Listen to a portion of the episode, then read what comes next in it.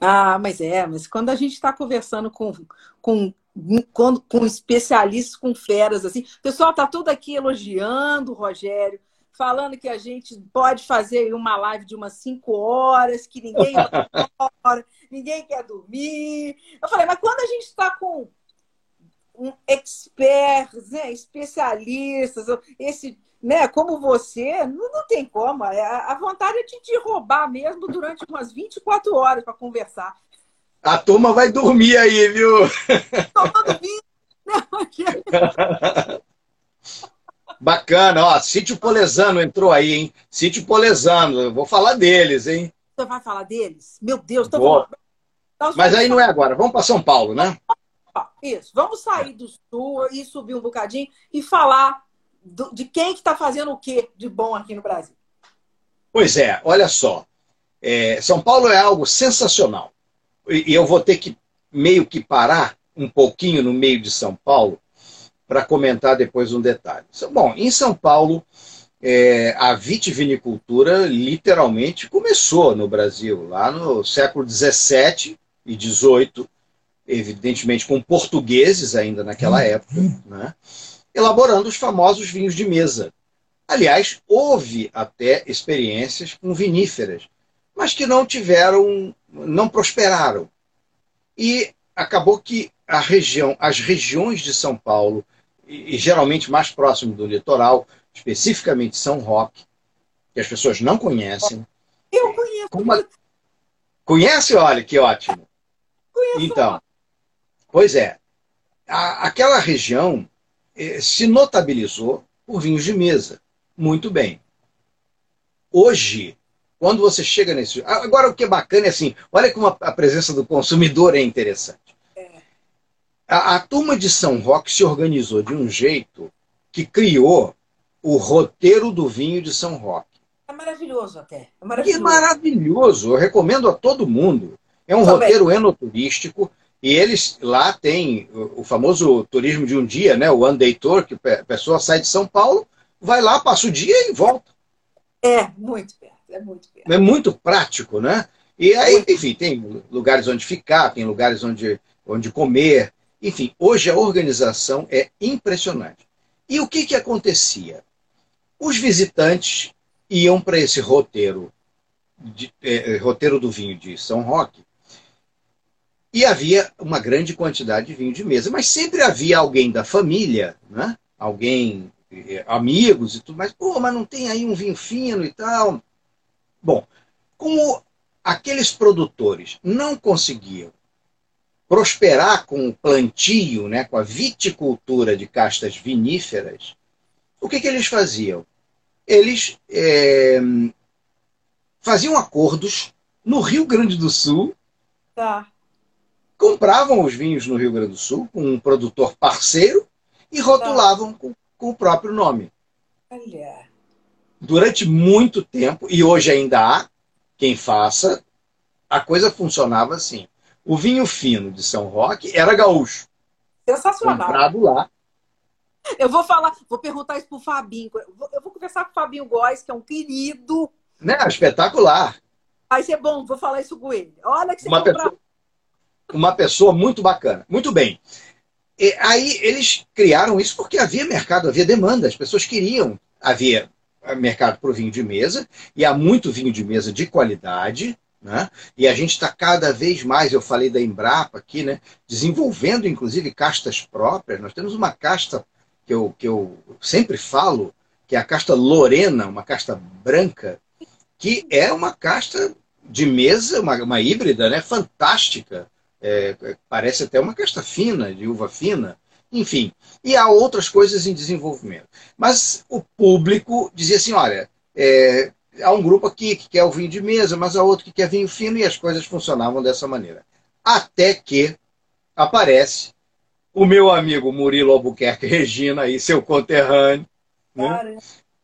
É, e, e traz, depois de muito estudo que ele teve fora do Brasil, ele, como um agrônomo da EPAMIG, vai estudar na França e ele sempre conta, né? Você já conversou com ele em alguma live? Não, boa dica. Ainda não? É, vale a pena. tem que pegar laço, viu? Porque, porque o Murilo. Eu vou falar tem... que é interpretação sua. Isso, isso, é. pode falar. Ele tem que ir. Ele tem que ir. É. E ele conta com aquele jeito assim, muito tranquilo, mineirão, que ele é. ficava lá em Bordeaux, onde ele é. estudou, ele, ficava, ele tem pós-doc lá. Nossa né? Senhora. É.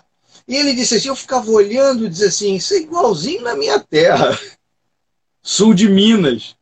Ele, ele é de Varginha, né? Eu, falei pra, eu falo para ele que ele veio de disco voador. É o próprio ET. pois é. Então, é, ele aí estudou muito isso, viu? É, ele não inventou isso, ele estudou e aplicou a viticultura, que é um, uma coisa espetacular.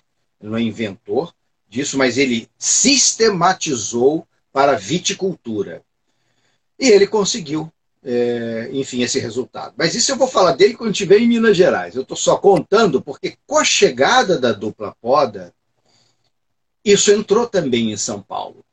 Tá. E a turma de São Roque, por exemplo, tem muita gente já com excelentes vinhos de dupla poda. Sim. A, a, vinícola, a vinícola Góes tem um, tem um Cabernet Franc. É filosofia. Filosofia. É, é, é um, um, vinhaço. É. Um vinhaço. Né? Então, o que está acontecendo? Embora ainda haja algum vinho fino de São Roque, que é gaúcho, as coisas estão mudando. Eles estão, eles estão estudando, se aprofundando na questão do ciclo invertido da videira e construindo um, um novo mercado. E aí vem uma coisa lindíssima, lindíssima, que acontece na sua terra também, viu, Ana Cristina? Então, e que está acontecendo em São Paulo. Muitos investidores, pessoas inclusive da área de agronomia e da área do campo, da área rural, quando viram a, a, o cultivo por dupla poda, se animaram hum. em São Paulo, Minas Gerais. Esse discurso que eu estou fazendo agora já vai valer para os dois. Tá. Se animaram e disseram: não, eu vou testar também. Primeiro fizeram a grande parceria com a Epamig, que é um centro de excelência espetacular, é, de onde é, vem o Murilo, né? É, fizeram acordos com a Epamig porque todos, evidentemente, tinham receio. Bom, eu vou plantar aqui minhas videiras vou fazer o vinho, não deu muito certo, como é que eu vou arrumar? Então, não vai construir uma cantina para isso. Né? Então, todos iam fazer o vinho, e uma grande parte ainda elabora o vinho na Epamig, ali em Caldas. Mas ah. olha que coisa interessante. Muitos desses investidores que abriram as suas terras para o plantio de uvas viníferas pelo ciclo invertido, no caminhar do projeto, começaram a observar hum. que alguma coisa não dava certo. Hum. Em algum lugar a coisa prosperava, em outro lugar não dava certo. O que, que aconteceu e que está acontecendo hoje? Hum. Hoje, hum. você tem produtores que, em ambientes distintos, famoso terroir, com a tá. cultura tá. e tudo mais, ele tem produção pelo ciclo normal, colheita de verão, e pelo ciclo invertido em outro ponto. Olha só. Em colheita de inverno. Isso é, isso é fantástico. Ah, é, é. E, e, isso é a prova, Ana Cristina, do início da nossa conversa. Né? É a consideração do lugar onde que aquilo está acontecendo. E que o, aquele produtor não descobriria se ele não tivesse o estímulo uma garantia teórica de uma boa produção pelo ciclo invertido. E aí, um lugar que aparentemente não dava certo, passou a dar certo pelo ciclo normal. Olha que coisa interessante. Impressionante. Interessantíssimo. Você tem, você tem uma vinícola é, é, é em, em, São Paulo chamado Casa Verrone, né, do hum. Márcio Verrone, um agrônomo. É, ele tem essa história maravilhosa. São dois vinhedos em dois municípios que ele começou. Quando ele projetou tudo, imaginava tudo de dupla poda. Hoje, ele tem um vinhedo inteiro na cidade de Itobi, trabalhando vinhos muito interessantes pelo ciclo invertido, na dupla poda, e no município de Divinolândia, que é razoavelmente próximo, tudo pelo ciclo normal. Claro, com outras castas. Olha que bacana. Sensacional, né? E aí Muito o cara o ano inteiro, né? Ele produz duas vezes por ano. Não, exatamente. Ele tem a, a uva que se adaptou a cada lugar. É, isso é que vai. Os, os, agrônomos dizem uma coisa muito bacana que eu gosto, você sabe, Ana Cristina? Eles dizem assim: você tem que ouvir o que a planta te fala. E eu não tenho nenhuma dúvida disso. Não tenho nenhuma dúvida. Eu não entendo o idioma, mas eles entendem. Tem alguém que entende, que isso é bom, né? Alguém que entende. Muito bom. E no aí nós temos. Mais, o que, o que, mais. Uh, bem, a, a, São Paulo tem também algumas produtores de, de, referência, tipo a Guaspari, né? Que Isso. Tá é, agora, o que, que aconteceu? Guaspari, hein? Eles não gostam que fale Guaspari. Guaspari, não, né? É, é... Guaspari. Eu não Olha só. Ó, é, o que está acontecendo em São Paulo? São, São Paulo. Olha, César, corra por aí. Grande querido. Abraço. Bom, olha só. É, o São Paulo é, tem hoje uma diversidade. Primeiro, você está vendo que o Brasil está formando uma diversidade incrível. Nós subimos Rio Grande do Sul, em diversos pontos, depois você vem em Santa Catarina, Paraná, São Paulo. São Paulo está assim. São Paulo tem uma diversidade enorme e tem uma área que eu acho impressionante, que é a Mantiqueira Paulista. Uhum. Cujo ponto principal é São Bento do Sapucaí. Tá. tá. São Bento do Sapucaí, bem pertinho de Sapucaí Mirim, que aí já é território mineiro, do nosso amigo Sítio Polesano, que estava conosco anteriormente. Tá, tá. Estava conosco. Enfim, que tem o projeto dele lá avançando muito bacana. Bom, ah. essa região de São Bento do Sapucaí, que também, de certa maneira, num primeiro momento pensava só em dupla poda, hoje já tem dupla poda e tem ciclo normal. Você tem o Entre Vilas, projeto do Rodrigo Veraldo Ismael, tudo com cultivo a 1.600 metros de altitude em ciclo normal. E você tem as outras vinícolas, Vila Santa Maria, Baú, tudo com ciclo invertido. Olha que coisa interessante. Porque depende do lugar. Sim. Aqui no Rio, eu brinco muito, Ana Cristina, que eu dou exemplo, você conhece o Rio, eu digo assim, gente, no Rio de Janeiro, você entra numa boca de túnel, com o sol no outro lado está chovendo. É verdade. Você entende o que é microclima? É isso. É isso mesmo, né? É isso mesmo. Isso acontece no campo.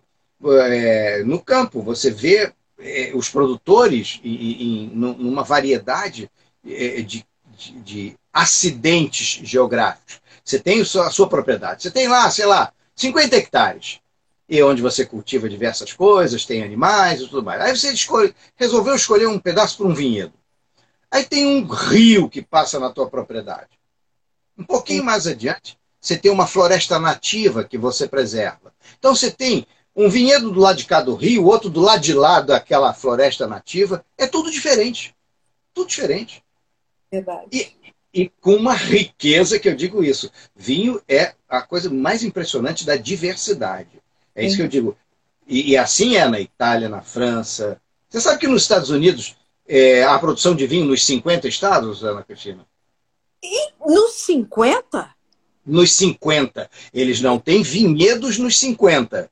Mas a, a, a cultura norte-americana para consumo do vinho é tão incrível e para o consumo interno que nos 50 estados há produção de vinho, inclusive no Havaí. Olha, isso, isso é os, os caras vão quando ele não pode ter o vinhedo por diversas razões, ele vai compra a uva e elabora o vinho. Sim, olha que legal. É. A gente e aí estuda e... os lugares mais óbvios, né? Aqueles. Pois é, pois é. Aí a gente, a gente tem a admiração pela Califórnia, pelo Oregon, tudo mais, que são espetaculares, sem dúvida. Mas você tem outros também. E aí eu faço sempre a mesma pergunta. O cara foi para o Novo México. Falei, ih, rapaz, você está indo no Novo México? Vai lá ver, ver vinho tal. Vinho no Novo México?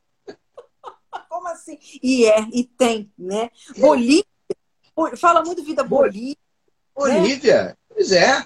Então eu digo assim, o cara, você já tomou o vinho do Espírito Santo? Espírito Santo? Tem vinho. A gente pensa em Paris. A gente pensa em Piúma, a gente pensa é, em... É, isso. Tá Iriri.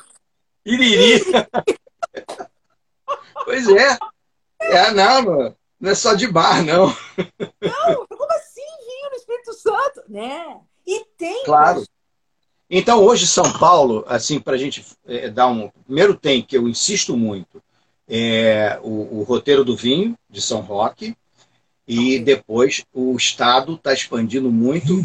Eu, eu vejo três regiões que já vão se delineando, que é o leste paulista, é o hum. entorno a Grande Campinas, que você vai até Espírito Santo do Pinhal, onde está Guaspari, onde está o Parciale, que tem um trabalho muito bacana, um vinhedo com uma pousada muito charmosa.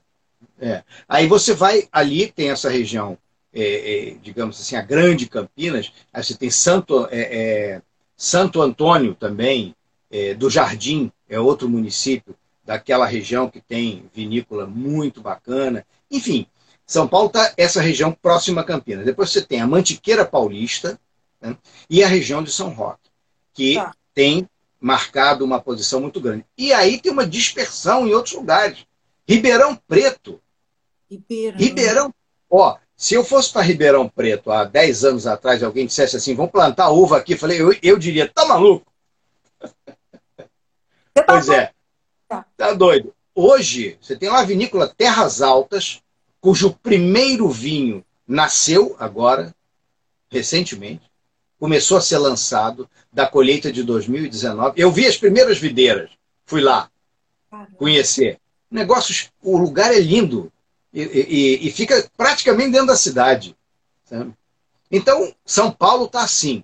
Tem a Fazenda Amazonas, muito interessante, um projeto também de um vinho de corte elegante, de Syrah com Cabernet Sauvignon. Isso, então São Paulo, eu, eu brinco, falo para os gaúchos, ó, cuidado, hein, os paulistas estão chegando.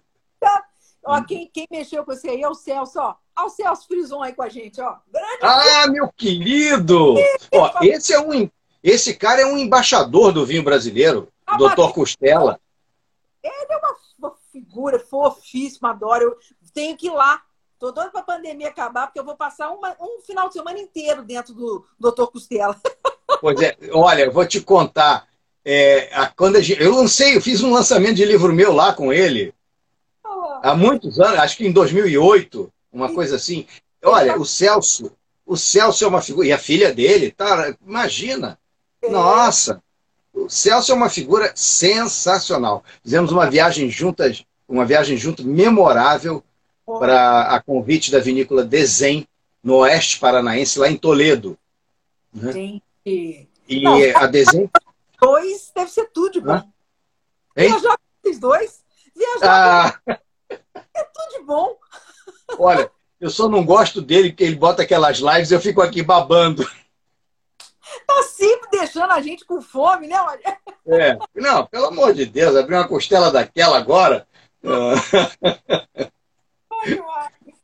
É um grande amigo. Não, mas espera um pouquinho só. Ele é um grande embaixador do vinho fino brasileiro. Ele é um que quando ninguém acreditava, já, ele já estava movimentando o setor do vinho fino brasileiro. E ele é um que já naquela época comentava também das dificuldades comerciais da operação. Se tinha, tinha e tem vinhos sensacionais, mas uma operacionalização comercial difícil. Sim. Sabe? Sim. Então, isso. Eu, Celso, um grande abraço para ti, cara. Você é campeão nisso aí. Ah, te ama lá. Te ama. Embaixador. Embaixador mesmo. Ele Bom, então esse é o panorama de São Paulo. Sim. Podemos entrar em Minas Gerais? Lógico, podemos, devemos. Vamos primeiro. Então, engraçado que ninguém perguntou pra gente o que vocês estão bebendo, o que vocês estão bebendo. É. Nós estamos bebendo Luiz Porto, né, Rogério? Aí, ó. Júnior mandou pra gente. Ah, você virou a câmera. Boa, boa. tá aí. Bom, é... beijo por, por esse presente para nós. É, vamos. É, é, o, primeiro, essa vinícola Luz Porto, eu, eu quero comentar, porque de fato é, é um trabalho muito bacana, é, muito especial. Mas é, é, vamos voltar só um pouquinho no Murilo. Né? É, eu acho que, primeiro, o trabalho da EPAMIG, não sei se eu já comentei, mas não sei se todos aqui sabem, os que nos assistem, a Embrapa, a, a, referência nossa nacional né, de pesquisa agropecuária, nasceu da EPAMIG. Uhum. Sabia disso, Ana Cristina? Não. A, Não. a, EPAMIG, a EPAMIG foi é, a, a, estrutura, a forma da EPAMIG foi que deu origem à Embrapa numa concepção nacional. a EPAMIG já tinha um desenvolvimento avançado é, na época da constituição da Embrapa.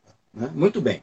Mas, conversa à parte, é, dali vem o Murilo, que fez essa pesquisa e desenvolveu entre nós, na cultura da videira, a aplicação do ciclo invertido. Tá? tá para a colheita de inverno. Só para nivelar, talvez todo mundo que nos assista sabe, saiba, mas é, não custa a gente dizer. O que, que ele faz? Ele aplica uma dupla poda, enganando a planta. Apenas enganando a planta, porque ele comentou aquilo que eu disse, que ele estava lá em Bordeaux, e ele dizia assim, uai, isso é igualzinho à minha terra. Só que a estação é, a estação é outra. Caramba, e aí ele falou, como é que eu vou adaptar isso à estação? Então estudou, estudou, estudou e desenvolveu siga maduro naquele momento mais propício, com tá. dias ensolarados, uma amplitude térmica grande, frio de noite, solzinho durante o dia e o solo seco, sem chuva. Né? Então, e, isso aí é o que a videira gosta. Sim. Bom, Sim. A, a, partir disso daí, mudou o cenário. Sim. Mudou o cenário. E aonde isso aconteceu, efetivamente? No sul de Minas Gerais ali na Epamig, em Caldas, e nos vizinhos. Né? Andradas, né?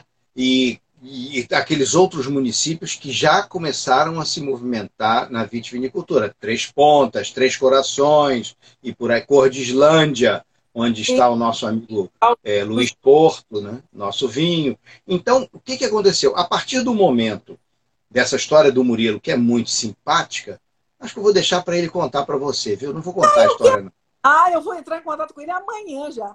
Pois é. Ele contar como é que nasceu a vinícola Estrada Real. Tá. Né? Com o sócio dele, que é um médico, Marcos Arruda, simpaticíssimo, e que, com ele, juntos, resolveram viabilizar a vinícola Estrada Real, que abriu a porta. Essa história. Porque os outros investidores pessoal que plantava café, que tinha alguma coisa de soja, estava olhando, assim, por cima da cerca. Né? E Sim. quando a coisa começa a dar certo, as pessoas começaram a se interessar pela dupla poda. Sim. Exatamente no sul de Minas Gerais. Que hoje tem um conjunto de vinícolas, Maria Maria, né? que já Mas... tem também um monte. O pessoal, o pessoal vai estar comigo aqui terça-feira, Rogério, o Eduardo Nogueira. Eduardo Junqueira é uma, é, é uma figura maravilhosa comigo terça-feira. Maravilhosa. É. É uma e figura que. E ele, hoje ele tem uma parceria com. Uma parceria de sociedade em projeto com o, o Murilo. Tá. Que o Murilo, o Murilo criou, além da Estrada Real, ele criou a vinícola Carvalho Branco. Ah. Porque ele, ele, ele também é um, um, ele como agrônomo, hoje é um grande fornecedor de mudas certificadas do Brasil, com a empresa Vitácia Brasil muitos produtores vão comprar mudas nele. E olha, não é brincadeira não. Ana Cristina, eu fui lá conhecer com ele, é juntinho assim da casa dele, que ele mora lá em, Caldas. Ah. Gente, é uma coisa linda, uma coisa linda. Você tem o campo, onde as, onde há as plantas e onde são extraídos os galhos para fazer as mudas. Aí essa, essa mudinha entra num local Gente, é como se fosse é, é, um hospital de tamanho cuidado, tamanho asseio, cada muda sendo envelopada. Né? É uma coisa sensacional. Tanto que as pessoas reclamam um pouco. Ah, liguei para o Murilo, ele não tem. Porque é uma demanda. Não sobra, né? Se você não correr com. Que coisa. Não, né? É uma coisa. É uma coisa. Então, essa região aí da, essa região de, do sul de Minas, realmente marcou. E a gente tem uma grande vinícola aí na região, que é a Casa Geraldo. Saúde, Casa né? Andradas, saúde. saúde. A Casa Geraldo em Andradas, que é bem antiga, que da mesma forma se habituou a ter um plantio grande de ciclo normal com uvas de mesa, e hoje em dia ele tem um elenco de viníferas em dupla poda espetacular e também com um enoturismo notável da Casa Geral. Pertinho dele tem o Stella Valentino. Ah. Stella Valentino, Procópio Stella, que é um agrônomo sensacional, que teve um papel também, o Procópio Stella, eh, importante no desenvolvimento da vitivinicultura de Diamantina, lá no Cerrado, lá no Cerrado Mineiro, um trabalho bonito demais. Então, sul de Minas é, é exatamente isso. Vamos falar um pouquinho, então, do, do, do Júnior?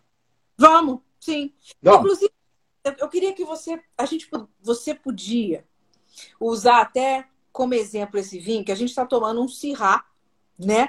Um Sirá mineiro. Então, eu queria que você contasse para as pessoas o que, que tem do terroir mineiro aqui e o que, que ele é de diferente, por exemplo, do, do, do, do, do Sirá da, da Guaspari, né? Ou de um outro Sirá feito lá no Rio Grande do Sul. Conta isso para gente, isso é muito legal. Bom, o, a primeira coisa que eu quero mencionar é o seguinte: o, a vinícola Luiz Porto, que homenageia com esse nome é, o patriarca da família, que já não está mais entre nós e que era um amante de vinhos e cavalos, e as pessoas vão olhar no rótulo, tem uma ferradurazinha é. que se assemelha à taça. Né? É, é a, a, ondinha do vinho dentro é, foi uma ideia muito bacana, né? que os filhos, né, a família, é, fez prosseguir. E, e, o detalhe que eu quero mencionar é, da vinícola Luiz Porto é que lá também ele tem uvas de ciclo normal e uvas de ciclo de dupla poda. Ele ah. tem colheita de inverno e colheita de verão. E é, volto a insistir, eu acho que essas coisas a gente precisa repisar.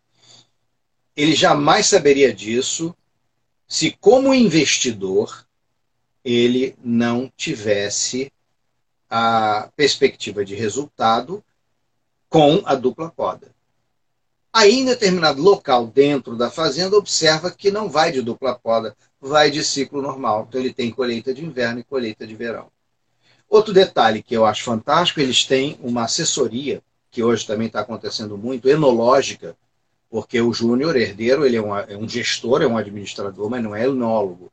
Mas tem hum. feito um trabalho corretíssimo de é, parceria com uma empresa de assessoria enológica de dois enólogos gaúchos excepcionais, Marcos Vian e Anderson Schmidt. Eles são os assessores de enologia da vinícola Luiz Porto. Muito bem. Isso, então muito bacana. E aí a gente está aqui provando esse Syrah, que eu vou já é, é, comentar com você, mas ele tem um Cabernet Franc incrível, tá? Ele tem um Cabernet Sauvignon, tá? É muito interessante.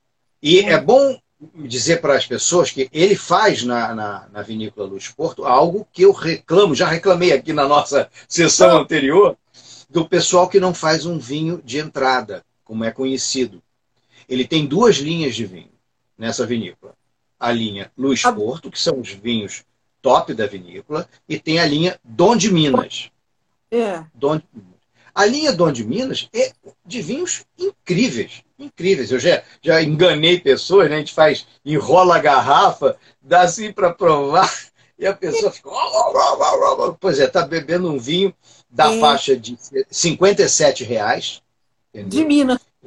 De Minas, Cabernet Franc, Syrah. E olha que bacana, ele tem a Syrah desse vinho do nesse nível, do Dom de Minas, e tem o Syrah Top, que é esse que a gente está provando. Então, essa é uma gestão. Eu, eu digo muito aos produtores, gente, não fica só querendo fazer vinho top, tenta criar uhum. uma, uma preparação, até porque to, nem todas as uvas são perfeitas. Isso é muito simples de, de realizar. Bom, o vinho que a gente está bebendo, que é com essa característica do solo de cor de Islândia, ele primeiro é um. Ele, depois não é Cerrado Rony. É bom a gente. Para começar. É, é, é, é bom dizer para começar, e é um vinho nobre. Aliás, não posso mais falar vinho nobre, porque agora está na lei. Para ser vinho nobre tem que ter mais de 14,5 de álcool, não é o caso dele. Então, é, é, mas no sentido. 14, hein? Ele tem 14. 14 é, mas não é 14,5. É, mas enfim, no sentido, no coloquial, posso dizer, é um vinho nobre. Um vinho realmente que tem uma cor muito bonita, esse está com seis anos, é da colheita de 2014, o vinho que a gente está bebendo. Então a gente repara na taça um rubi, né, de cor e com uma leve nota aqui na unha, né, na curvatura da taça, a gente vê aqui uma pequena nota de evolução. Muito tá. pequena nota de evolução. Por enquanto, ainda a unha está bem translúcida, por isso que eu digo que é bem pequena. Esse vinho ainda tem bastante vida pela frente. Tá? Bom, esse vinho é um vinho que passou 12 meses em barrica de carvalho, né? E, a, e a, essa assessoria enológica do Marcos Vian, para mim é muito importante exatamente por isso. A madeira está completamente integrada ao vinho. Concorda comigo, Ana? Concordo. Não tem aquela quando você quando você abre o vinho só tem madeira no aroma. Não. Então, esse não. não. Ao contrário, aqui tem aromas florais, tem aromas de frutas aqui muito presentes. Né? Um toquezinho de ameixa, um toque de amora também. Bota, isso. Enfim. Muita flor, né? Muita flor, né? Flor.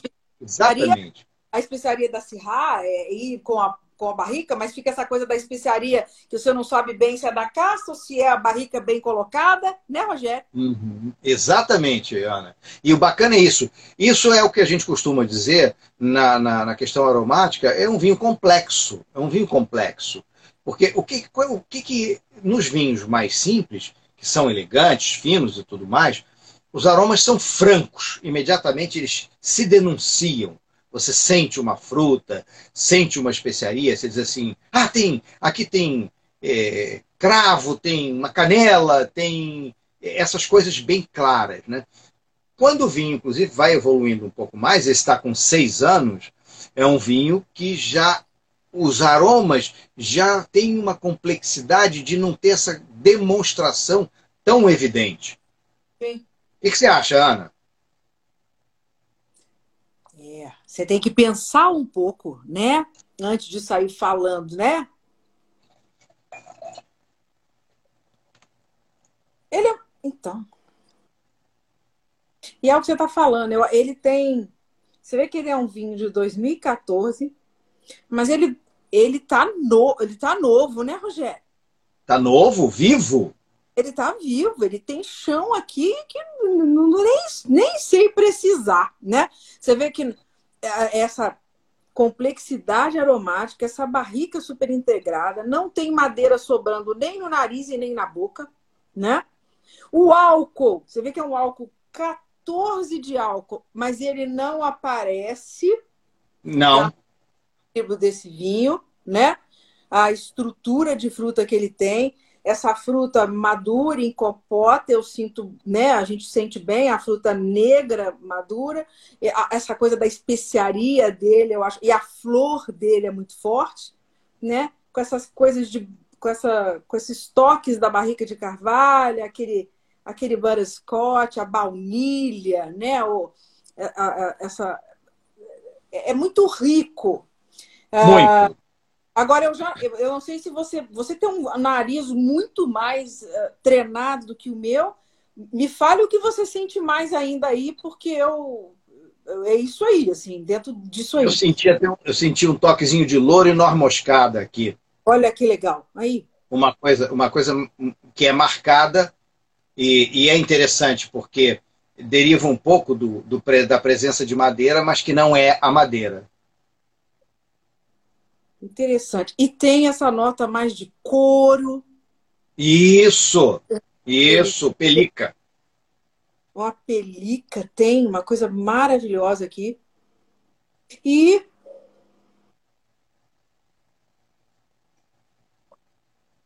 muito impressionante a acidez dele, né, Rogério? Acidez e taninos. E taninos maciíssimos. É sempre bom a gente lembrar, né, Ana? Você tem toda a formação disso, a questão do equilíbrio, né? Quer dizer, você pega tanino, acidez e álcool em equilíbrio. Ninguém está atropelando ninguém. Sim. Eu, eu realmente.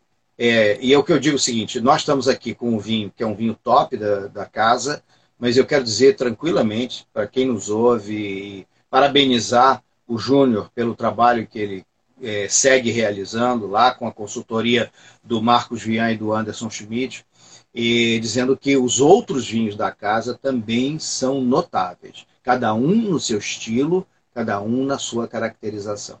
Tá? Então, e... aqui, por exemplo, você me perguntou entre outros serrais, só para a gente também nivelar. Serra é a casta tinta que Sim. se demonstrou a casta amiga da dupla poda.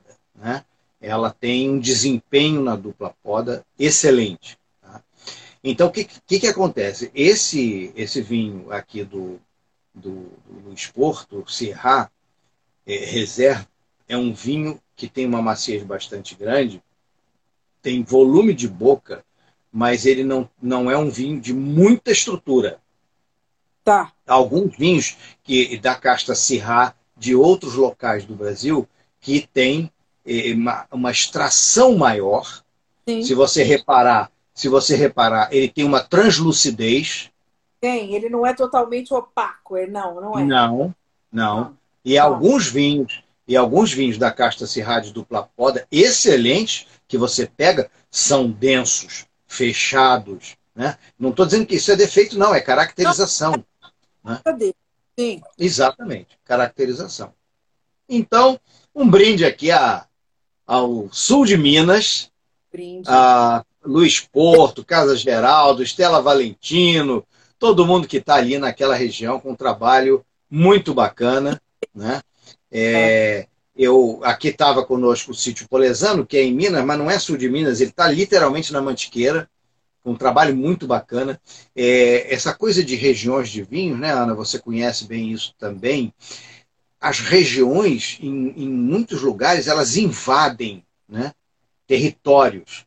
Então, esse eu tem um lugar Ai, que eu batizei. Sítio Polesano aí. É, pois é, eu, eu batizei é, Mantiqueira Paulista é, que esse nome eu, inclusive, terei que mudar, é ah. é um local que tem alguns municípios de Minas. Porque a caracterização, como tem mais produtores na área paulista, eu acabei batizando de Mantiqueira Paulista. Só para comentar aqui, eu, eu identifico hoje no Brasil 34 lugares marcados de elaboração de vinhos finos. 34, está no meu novo livro. Tá. E por que, que eu chamo de lugares? É. Oi? Nós vamos falar Por que, que eu chamo de lugares? Eu chamo de lugares porque quando você não tem toda uma consolidação de estudos que te demonstrem a caracterização, como na DO e nas indicações de procedência, que aquilo está bem definido, os contornos ainda não são claros. Por exemplo, o que é sul de Minas? A gente não sabe dizer ainda. Se a gente for, claro, na, na, geografia política, você pega lá o sul de Minas e coloca todos os municípios ali. Mas no vinho não é assim. Quem preste atenção hoje no documento que saiu no dia 30 de abril, definindo a nova, a mais nova IP brasileira de vinhos finos, Campanha Gaúcha, se a pessoa parar para ler, vai ficar impressionada porque tem pedaço de um município. Se você falar campanha gaúcha geopolítica, é mole. Você define lá os municípios e pronto. pronto. Mas no vinho, não. Tem município que é um pedaço, dois terços, corta ali na divisa com o Rio tal. É, é muito legal isso. Por quê? Porque está estudado. Sensacional. É. É, está estudado. Então, isso é, é, o que acontece em, em qualquer lugar do mundo com a diferença que a gente está aprendendo. E sabe o que eu acho legal, Ana? Eu acho que nós estamos sendo privilegiados, porque nós estamos vivendo o momento desse aprendizado. Sim. Sabe? A Começando tá... a conhecer a cara de cada vinho. Interessante. É, nós estamos vivendo a, a mudança, a evolução em tempo real, né? É, é muito bacana isso, né? Em tempo real. Rogério, eu quero falar dos seus vinhos, mas eu queria que você falasse também de, de, um pouquinho de outras regiões, tipo Bahia, Vale do São Francisco, né? Não, mas peraí, eu não posso parar de Minas, não. Não, então fala mais Rio. Você falou do Rio, vamos falar do Rio também. Oh, oh, não, vamos falar, mas eu, mas eu quero falar de Diamantina. Diamantina. Quero falar de Diamantina. Então, bora lá. Diamantina. É, é, Diamantina é, é para mim, é uma coisa sensacional primeiro pela organização dos produtores. É, há um produtor é, que é uma pessoa que eu, eu, digo que é o protagonista daquela região, que é o que é o, o João Francisco Meira. Hum. Ele ele realmente fez um trabalho lá pelos anos 2003 e pela cultura, pelo conhecimento que ele tem da, da vitivinicultura naquela região, lá do tempo dos portugueses, é, como é que a coisa aconteceu. A partir dali, em 2011, houve uma retomada de processos e chegaram novos produtores. Hoje, Diamantina está com um trabalho sensacional, com seis vinícolas, fazendo um trabalho lindo, lindo, com diversas castas, com uma expressão muito bonita, tanto da casta Sirá quanto da Tempranilho. Ah, que legal! Tempranilho, chegando muito bem lá, é, com a vinícola Buenos Momentos, com a Vinde Minas, que tem esse nome simpaticíssimo, a Quinta da Matriculada, a Quinta do Campo Alegre, a Vesperata, que é a festa de lá da, da cidade, enfim. Então, acho que é, é, Diamantina vai marcar a posição. Vai marcar a posição, tá? Então, agora, para a gente acelerar, senão vou, vou cansar muito o pessoal. Na hora que eu te perguntei lá atrás, né, dessas, desses locais que prometem, né, que, que, que são assim locais que você acredita que vão, que vão se destacar. Diamantina, a, a, além de já estar fazendo, ainda vem muita coisa boa. É, seria uma delas, então, né? Diamantina é uma delas e o Triângulo Mineiro também.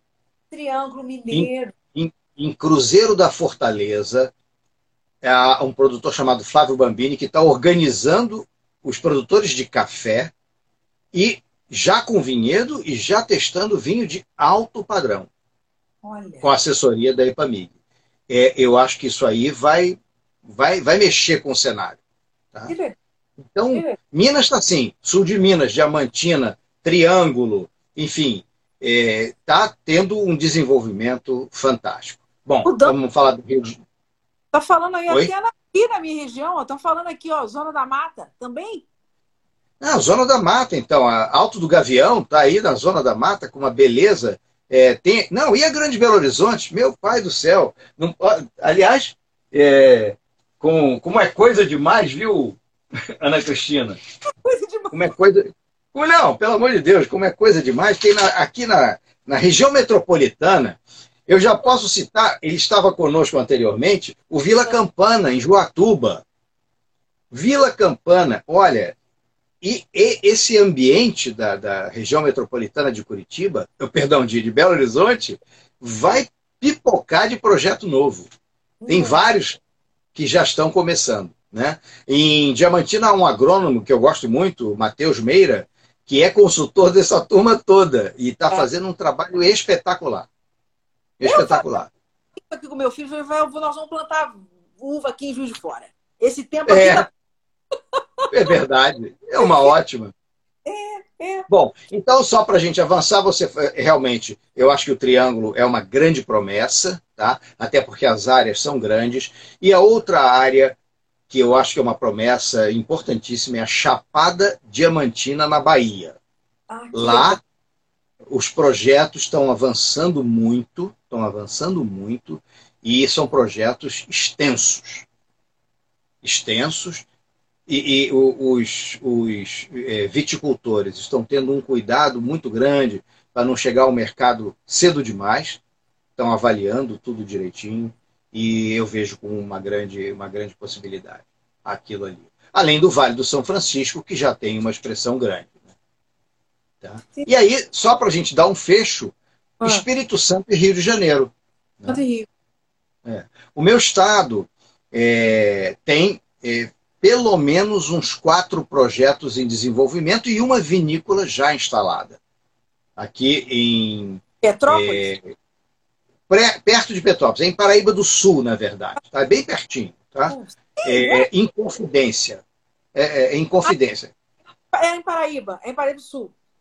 Para você sair de Juiz de Fora e ir lá é pertinho. Uma hora. É, uma hora. Pertinho. E eles estão com um trabalho sensacional. É o primeiro a ter cantina própria. A colheita de, 2020, de 2019 já foi vinificada no próprio local. Um, um trabalho realmente é, marcante, o trabalho da vinícola em confidência. Que tem também a assessoria do Matheus Meira, que é esse agrônomo de Diamantina, e de um enólogo gaúcho, que é o Mário Lucas. Mário Lucas Legli, que é uma pessoa realmente muito capaz e está assessorando diversos produtores de vinhos na região sudeste. Muito legal. Ô, Rogério, isso tudo que você está falando está no seu livro? No, ah, no, caso, o último livro que você lançou foi o Vinho Fino Brasileiro. Uhum. É de 2015, né? 2015. Pois é, aí eu escrevi um novo. Então, é novidade? Isso é novidade? Quando sai? Esse, pois é, esse antes da pandemia, ele estava marcado para setembro. Mas ah. ele também teve, na nossa gíria popular carioca, um freio de arrumação e ele vai demorar um pouquinho mais. É, enfim, esse livro tem é, apresentação de 342 produtores, com o nome dessa turma toda, os lugares onde eles estão, alguma leitura dos lugares. Tem mais de 400 estudos de produtores. Né? E tem o Brasil de ponta a ponta. O Brasil de ponta a ponta. Inclusive Rio de Janeiro, Espírito Santo, que era o último que está me faltando aqui citar, dos que já estão estabelecidos. Né? Espírito Santo tem uns três produtores já em fase de apresentação de vinhos, tem a Vinícola Tabocas, tem a Matiello, tem a Carrerê que vem por aí já com vinhedo implantado, muito bacana. E se a gente e aí vê que bacana, né? Para a gente fechar o conjunto total, senão fico alugando muito as pessoas. É, Garanhuns em Pernambuco. Todo mundo conhece o Vale do São Francisco. É um trabalho próprio, vinhos com uma caracterização muito específica, bem definidos, vinhos de frescor, alegres, leves, especialmente brancos. Mas há também pequenos espaços onde tintos ganham volume. É hum. bem interessante, bem bacana como é que está acontecendo se firmar é, o que é o Vale do São Francisco na produção hum. brasileira. Uhum. E aí, de repente, longe disso aí, no estado de Pernambuco, na cidade, da Serra, na cidade de Garanhuns, na Serra, lá, onde se identificou uma certa similaridade com características, um casal de médicos tomou a iniciativa de, na, na propriedade, iniciar vinhedos. Olha que interessante, colheita de verão. Caramba! Vale das Colinas. Um trabalho, e sim, Hoje eh, a gente não tem condição de falar de tudo, mas enfim, o enoturismo está presente em todas elas. Né? Nessa Vale das Colinas, por exemplo. A gente marca outro dia para bater mais papo, aí. não é não? Não, senão a turma fica muito cansada. Ué, mas aí que tá, é muito assunto, né? A gente pode marcar muito. Papo, uai. A gente conversa. Muito assunto. Né? Mas aí muito eu, assunto. Mas, de qualquer forma, o que a gente tem, que, é, que todo mundo pode comprar, é o vinho fino brasileiro, que já é um guia super bacana para as pessoas uhum. Começarem a. Tem, porque você, você cita castas produzidas, você cita produtores, você cita as regiões. Claro, claro, claro. claro. É isso como mesmo. É, como é que vai chamar o livro? O novo, o novo se chama Gente, Lugares e Vinhos do Brasil que coisa a, linda. A ideia desse nome é exatamente privilegiar os grandes atores da elaboração de um vinho fino. Que bacana, que bacana. Falando das pessoas e dos lugares. Vai ser bem legal. O, Humberto, que é um, um, grande importador de vinhos aqui de fora, está te perguntando quais são as vinícolas, da, os nomes dos produtores das vinícolas da zona da mata. Por enquanto, é, a vinícola que me chama mais atenção não está operando ainda, está fazendo testes, ela não tem vinhos ainda à venda. É uma Sim. vinícola que está se estruturando de uma maneira muito, muito especial. Se chama Alto do Gavião. Ah, que legal. Em, em Vieiras, já faltou dizer isso, fica em Vieiras. Ah, em Minas Gerais, eu hoje, eu hoje consegui reunir produtores em 31 municípios. Tá. Tá? Tá. 31 Bom. municípios. E tem mais. Tem mais que está acontecendo ainda de maneira incipiente. Não em, não em produção comercial, digamos assim. Então tá. Então tá. Então agora, para a gente terminar os nossos últimos minutinhos, eu vou te fazer aquelas minhas perguntas é, aleatórias. Nada Legal. Boa. Então, ó, então vamos lá. Para a gente terminar. dá mais um golinho aí. Rogério, Vou dar qual... mais um golinho. É, dá um golinho aí. Qual é a sua palavra favorita? A minha palavra favorita é amor. Ah, coisa boa. É amor. Palavra, como palavra é amor. E que deve nos conduzir, claro. Com certeza, com certeza. E qual é o teu palavrão preferido? Olha, eu não gosto de palavrão, viu? Eu não gosto de palavrão, não que eu não diga. Não que eu não diga. Mas é. eu, eu, tenho, eu tenho uma grande amiga que é, me ensinou um negócio muito interessante quando quando estava muito aborrecida ah. e eu, eu, gostei, eu adotei ah. é VVTSF. VT, VT. V, VTSF. Vão todos se fuder. Muito bom. E é em sigla. É a sigla. VTSF, sabe? Quando estão te enchendo a paciência, sai um VTSF. Muito bom. Ô, ô, Rogério, qual é a melhor qualidade do ser humano, na sua opinião? Ah, para mim é a generosidade. Hum, né? Ser humano é generoso. A generosidade. É, é, é, a, é o carinho, é a forma de. É, eu, eu admiro demais as pessoas. Aqui no Rio tinha o profeta gentileza, né? Uhum. né? Aquele cara que pintava, escrevia amor, botava um monte de R no final. Uhum. É, eu acho que a generosidade, a ação generosa é de uma nobreza magnífica. Sim, sim. E é o que a gente precisa muito, né? A, generosidade claro. é um Rogério. Claro. Né? E qual profissão você nunca escolheria seguir? Não, eu acho que eh, coisas burocratas eu não, eu não gosto realmente. Nenhuma coisa que exija muita burocracia. É, é, eu, eu fiz direito em duas áreas, me especializei hum. em duas áreas, que foram as áreas que eu trabalhei, que dependem eminentemente de negociações. Sim. Primeiro, contratos, direito administrativo. Direito administrativo é a questão de contrato. Então, tudo aquilo que você e eu, Ana Cristina, negociarmos, não sendo inconstitucional, não sendo fora da lei, nós escrevemos, assinamos e é o compromisso. Então, sempre gostei disso. E a, a, minha, na verdade, a minha grande especialização foi direito coletivo do trabalho. Né? Negociação coletiva, direito sindical, e é a mesma coisa. Você vai para uma mesa de negociação, patrões e empregados, e o que ficar decidido ali está valendo. Então, eu gosto de coisas que são negócios, que são livres, que são mais soltas. Uhum. Uhum. Então, é isso. Boa, boa. Rogério, se você tivesse a oportunidade de se encontrar com um ídolo seu, uma, uma pessoa que você admira muito, tanto do passado quanto do presente, quem você escolheria conhecer para bater um papo assim, de 24 horas? Olha, eu. eu bom, tem uma, tem uma pessoa que eu gostaria muito, não sei se é um pouco pieguice, né? É, que eu não conheci meu avô materno. Olha. Mas ele é uma pessoa tão marcante na minha vida que eu teria muita vontade de tê-lo conhecido. Ele era juiz, né? ah.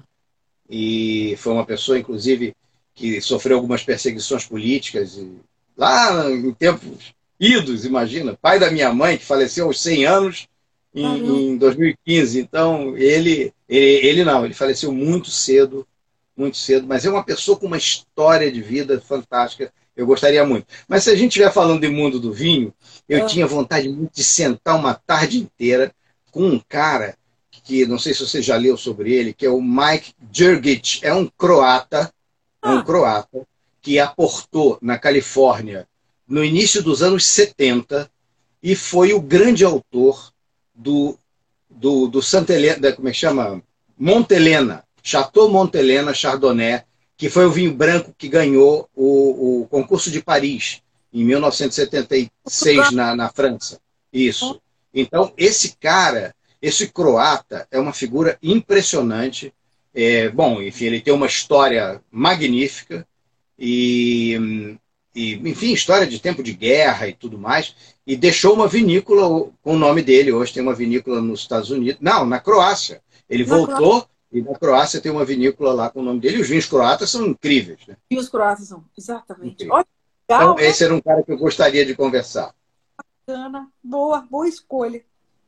E, e música? Qual é a trilha sonora da tua vida? Música que te marca? Ah, olha, bom. Cara, bom, primeiro música faz parte da minha vida. Eu não vivo sem música. música eu gosto muito de música. E eu gosto de clássico, eu gosto de jazz, é, gosto de Debussy, gosto de, de essa menina que, tá fazendo, que fez muito sucesso, que eu, a primeira vez que eu ouvi, falei, ué, será que é a Billie Holiday? A, a Madeleine Perrou, que eu acho ah. sensacional. Enfim, e os brasileiros, imagina, Chico, Caetano, é, é, é, Gilberto Gil, e eu gosto da Rita Lee, sou roqueiro também, ah, né? que legal. É, a Rita Lee, gosto de Cat Stevens, gosto, pô, imagina, gosto de um monte de gente que é sensacional, Bob Dylan. Agora, tem uma canção, já que você perguntou assim de trilha sonora, tem uma canção que eu não esqueço nunca, sabe? e que é do Gil, de 1967. Ah. E essa canção anda comigo o tempo todo, que é uma, uma canção chamada Lunik 9. Ah. Quando, quando essa nave espacial, Lunik 9, foi lançada pelos soviéticos, né? E o Gil fez uma composição que me encantou e isso ficou comigo. Né? Não sei se você lembra. Poetas, sereteiros, namorados, correi, é chegada a hora de escrever e cantar, talvez as derradeiras noites de luar. É uma que... coisa muito linda e, e, tem uma letra enorme, é tipo um poema épico, né? Onde ele está temendo que essa questão da aproximação do homem à lua acabe com a, com a, com a beleza da lua como, como romance. Caramba! Muito lindo. Vou procurar, vou procurar essa música. Vou procurar. Lunic. É. Muito bom. É, qual som ou barulho mais te irrita? Cara, olha, duas coisas. Moto sem abafador. e, e tem uma coisa aguda que me perturba demais, que é. Sabe que essas máquinas de pressão de jato d'água. Aqui tem um barulho agudo, me incomoda muito. É pior que a cigarra do meu amigo do Flávio Pisato. é, a cigarra do Pisato. Rogério, nós estamos com 1 minuto e 30. É, e tá faltando, tá, tá, faltando umas perguntinhas. O que, que você quer fazer? Responder depois ou você quer voltar e acabar para a gente acabar essa, essas minhas perguntas? Faz a que der e a gente dá uma boa noite então, e eu te então, mando a gente fora. Tá, então eu vou te mandar as perguntas e me manda as respostas. Então pode se despedir. Nós temos um minutinho. Senão. Tá bom. Tá. Pois é, então isso, olha, primeiro reiterar essa alegria de ter estado aqui. A todos vocês que estão nos assistindo, caramba, um monte de gente é, trazendo essa participação, mas é bacana essa condução que você faz recebi algumas broncas aqui que eu estava falando demais. e eu não, eu não, que eu não estava deixando a anfitriã falar, enfim. Não, desculpa. Nada, eu não tenho que falar. Não, não. Não, desculpa.